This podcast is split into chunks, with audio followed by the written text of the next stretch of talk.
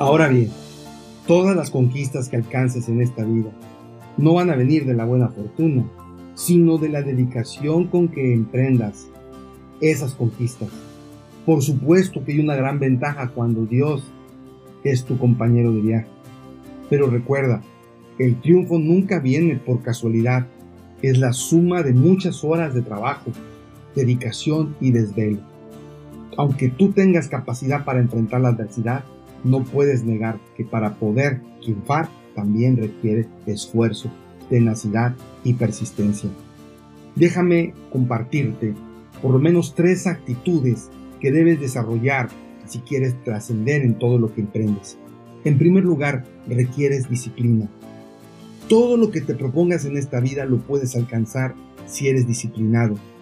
Aprender a tocar un instrumento, dominar un nuevo idioma, practicar un deporte, bajar de peso, desarrollar cualquier destreza artística o escribir un libro. Disciplina significa ser constante en lo que haces. Significa sacrificar ciertos privilegios para dominar con maestría lo que quieres aprender.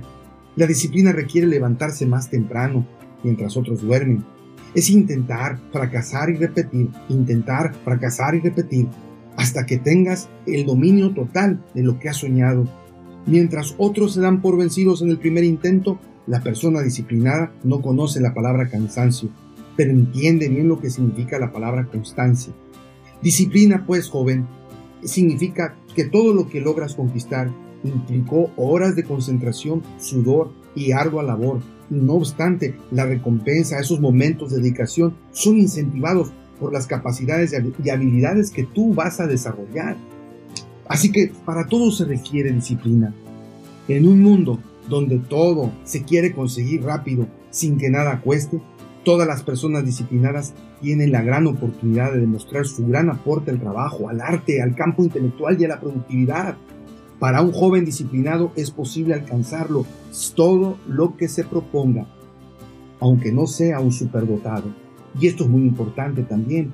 Si quieres tener una relación con Dios estrecha e íntima, también necesitas la disciplina de estudiar todos los días la palabra de Dios, porque es en ella donde los pensamientos de Dios van a llenar tus pensamientos y en donde tu fe y tu confianza en Él podrá crecer Asimismo lo vas a escuchar cómo Él, a través de las historias de la Biblia, dirige tu existencia. Otra cosa que tienes que hacer es tener una pasión por lo que haces.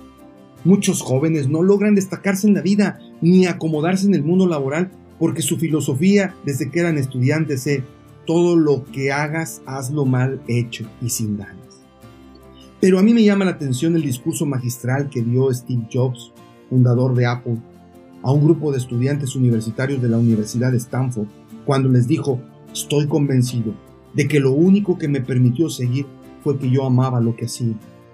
Tienen que encontrar eso que aman y eso es válido para tu trabajo como para tus amores.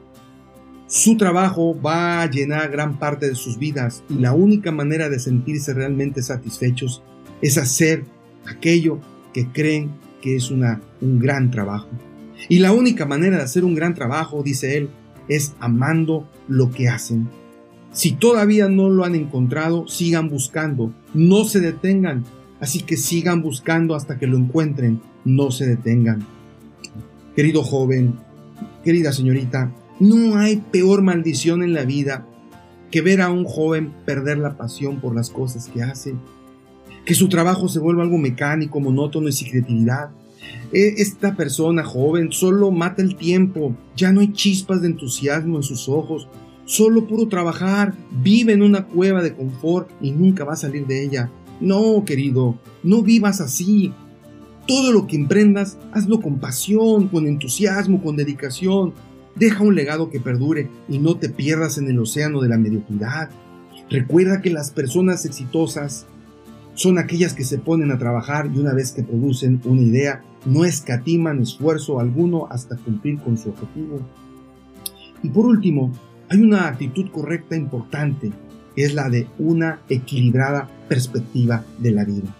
Sí, un triunfador reconoce que no será eterno, por lo tanto es humilde y entiende que el tiempo de la vida es muy breve. Y el legado más importante tiene que ir más allá de lo terrenal. se proyecta a la eternidad. Todo lo que hayas hecho en este mundo se reduce al día final cuando cara a cara confrontes a Dios por tus obras buenas y malas. Para un verdadero triunfador, ese será su examen final, no el de Harvard, ni el de la UNAM, o de cualquier prestigiosa universidad. Será aprobar o reprobar el examen de Dios. Aprobar o reprobar ese examen será el verdadero triunfo o el fracaso de tu existencia. Así que todo lo que emprendas en esta vida tiene que ser bajo esta perspectiva.